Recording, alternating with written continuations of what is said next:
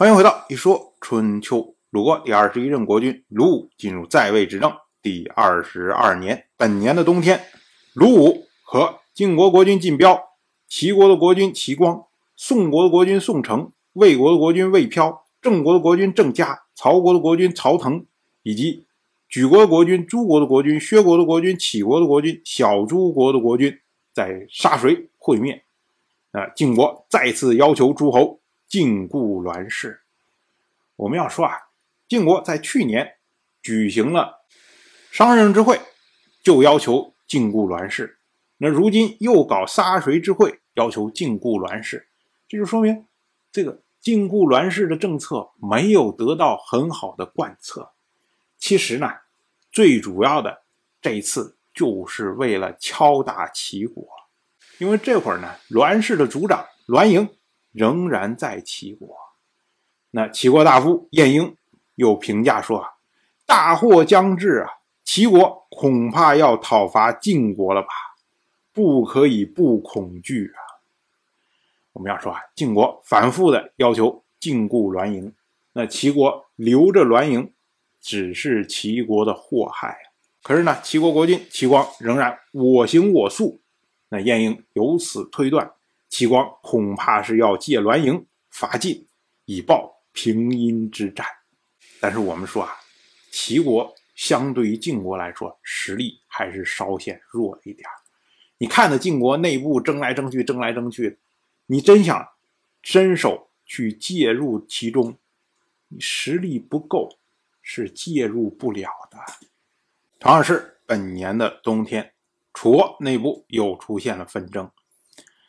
楚国的庶人关启，因为受到了楚国令尹米追叔的宠信，没有大功，却有马数十乘。按照当时的习惯呢，如果一个人能够立有大功，士大夫就会增加爵位，官吏则会增加级别，庶人可以增加俸禄。那关启他作为一介庶人，没有。大功来增加他的俸禄，那他应该做的是木车担马。可是呢，因为他受到令尹米追叔的宠信，就可以有马数十乘。由此呢，可以推知米追叔权势之盛你作为令尹，本来大权在握，你的权势又能够直接给予一个庶人。那怎么能不招人忌惮呢？所以呢，楚人都忧虑这样的情况。那楚国的国君米昭自然呢也非常的忧虑。于是呢，他就打算要讨伐芈追叔。这个时候啊，芈追叔的儿子芈弃疾正在做米昭的御士。所谓御士啊，实际上就是侍卫的意思，是保卫米昭的人。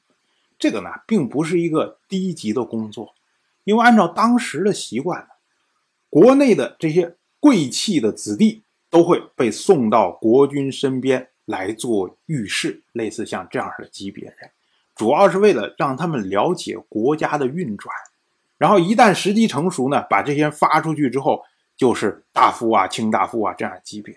像之前我们讲宋国的时候，曾经讲过，宋国国君身边有所谓门官。都是一个意思。这个制度呢，实际上一直到汉代的时候仍然有。汉代有所谓散骑从事，哎，一个意思，都是这些大臣们的子弟送到国君身边受国君的教育，大概是这样的情况。那米昭非常的喜欢米契吉，所以呢，每次见到米契吉的时候，就想到说：“哎呦，我要讨伐他的父亲。”所以呢，就不禁会掉泪。那芈奚疾呢？他就对米昭说：“啊，您已经三次对臣流泪了，敢问这是谁的罪过啊？意思就是说我是不是做错了什么事儿啊？让你每次见到我都掉泪啊？”结果米超不愿意隐瞒芈奚疾，就跟他说：“啊，令尹的恶行，你也是知道的。国家将要讨伐他，你还留在这里不逃走吗？”意思就是说啊，我们马上要讨伐你父亲了，你最好呢离得远远的，不要被牵连。那米契吉就回答说：“父亲被杀，儿子留在这里，您还怎么任用他？可是泄露您的命令，让父亲的罪更重，臣也不能做。”米契吉的意思就是说：“我这时候能逃吗？我一逃，那我父亲不就知道您要对付他吗？那到时候他要做出来相应的这种反应，就杀掉您的手边的近臣，那这不是让他的罪更大吗？所以这个事情我不能做呀。”我只能装不知道，我就在旁边看着而已。结果米昭呢，就在朝堂上杀掉了米追叔，紧接着呢，又车裂了关起，并且在国内示众。当时呢，米追叔的家臣就对米契吉说：“啊，哎，我们是不是把先主长的尸体从朝堂上给搬回来啊？”结果米契吉就说：“啊。”君臣之间有相应的礼仪，先看看他们几位大臣怎么办吧。我们要说啊，米追叔和关启两个人都被杀掉了，因为关启他是一介素人，所以呢，他被杀掉之后就在全国示众，在市集上示众。可是米追叔他是国家的重臣，不能在市集上示众。只能在朝堂上示众，而且呢，示众也仅是三日而已。那对于米追叔的家臣，他们就认为说：“哎呀，你看我们老爷被杀了，然后我们赶快把尸体拿回来埋了呀。”但是呢，米契吉的意思是说：“我们先观望一下，因为示众就三天嘛，我们等他示众完了之后，然后我们也有正当的理由请求要回尸体。”所以过了三天之后，米契吉。请求要运回尸体，那米昭呢就同意了。在米追叔下葬之后啊，米契吉他的手下就问他，说要出走吗？意思就是说，你看您家里面出这么大的事儿，对吧？您父亲被杀掉了，您还想着在楚国混吗？啊，不如我们流亡算了。结果米契吉他说，我参与了杀害我的父亲，走又能去哪儿呢？他的意思是说啊，我明明知道我的父亲要被讨伐，可是呢，我没有提醒他，那就是说明我是跟国军一块儿杀掉的我的父亲。那米契吉的手下就说：“那您还要侍奉王吗？”意思就是说，那您要是觉得您跟国军一块儿下了手，那自然呢，您没有背叛国军呢，哎，您可以跟着国军继续混呢。可是呢，米契吉他说，背弃父亲。侍奉仇人，我做不到，所以既不能走，又不能留，怎么办呢？米契吉自缢而亡啊，上吊自杀了。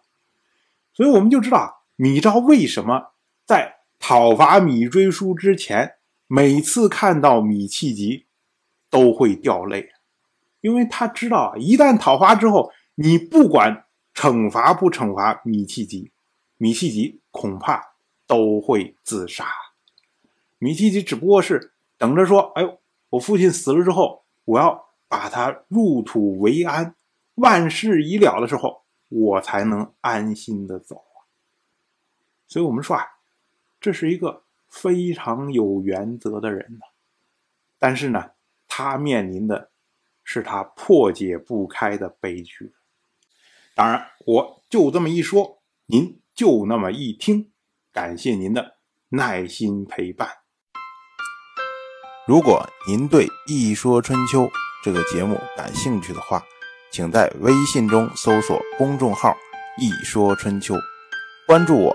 您不仅能得到《一说春秋》文字版的推送，还可以直接和我互动交流。我在那里等待您的真知灼见。